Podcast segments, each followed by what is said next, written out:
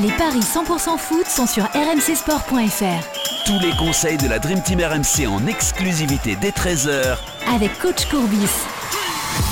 Salut à tous Au programme des Paris 100% foot aujourd'hui, deux matchs de Première Ligue, Newcastle, Liverpool et Tottenham, Fulham. Pour vous aider à parier, coach Courbis est là. Salut coach Salut les amis Et évidemment Christophe Payet, notre expert en Paris sportif, est avec nous. Salut Christophe Salut messieurs, bonjour à tous On va débuter, Christophe, comme d'habitude, avec les matchs de la veille. Qu'est-ce qui s'est passé entre Manchester United et Wolverhampton d'abord?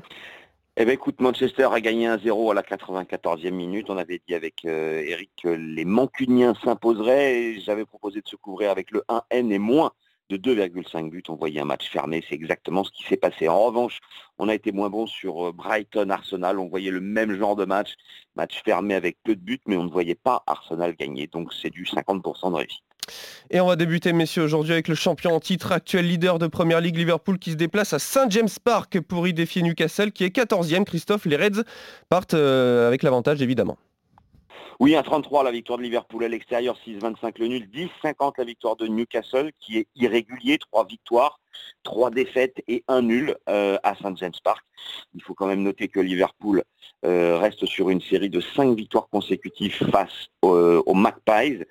Et a priori, euh, vu la forme actuelle et surtout l'effectif des Reds, je, je, pense que Liverpool devrait s'imposer. Alors la cote est faible, 1,33, on peut essayer de la faire grimper avec un buteur.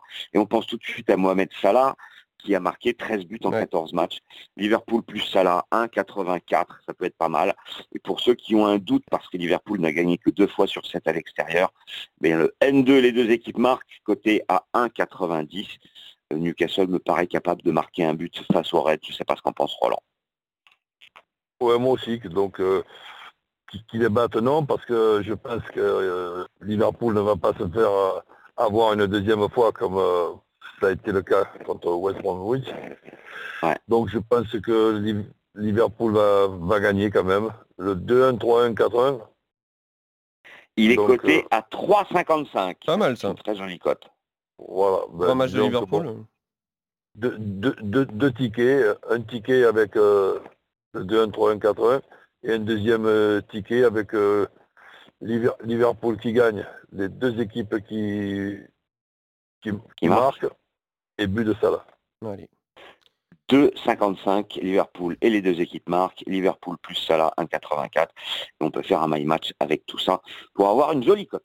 Absolument. Vous êtes d'accord pour jouer la victoire donc de Liverpool contre Newcastle sur le terrain euh, de Newcastle. Pour second match, messieurs, on file à Londres où Tottenham accueille Fulham, le cinquième contre le 18e de Première Ligue et les Spurs partent avec l'avantage Christophe.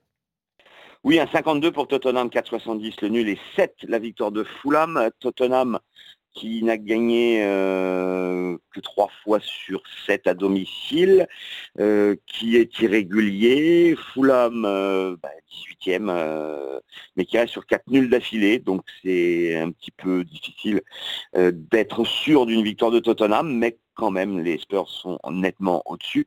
il faut noter d'ailleurs qu'ils ont gagné bah, les cinq derniers derbys de Londres contre Fulham. Je jouerai Tottenham et avec pas beaucoup de buts dans le match parce que Fulham, sur ses dix derniers matchs, dans 70% des cas, il y a moins de trois buts. Et Tottenham, sur les dix derniers, c'est carrément dans 80% des cas qu'il y a moins de trois buts. Le 1-0 à 5,70 ou le 2-0 à 5,80 me paraissent être de bons paris. Et puis évidemment, pour les buteurs, on pense à Son qui en a mis 11, à Ken qui en a mis 9. À part eux, euh, difficile d'en voir un autre.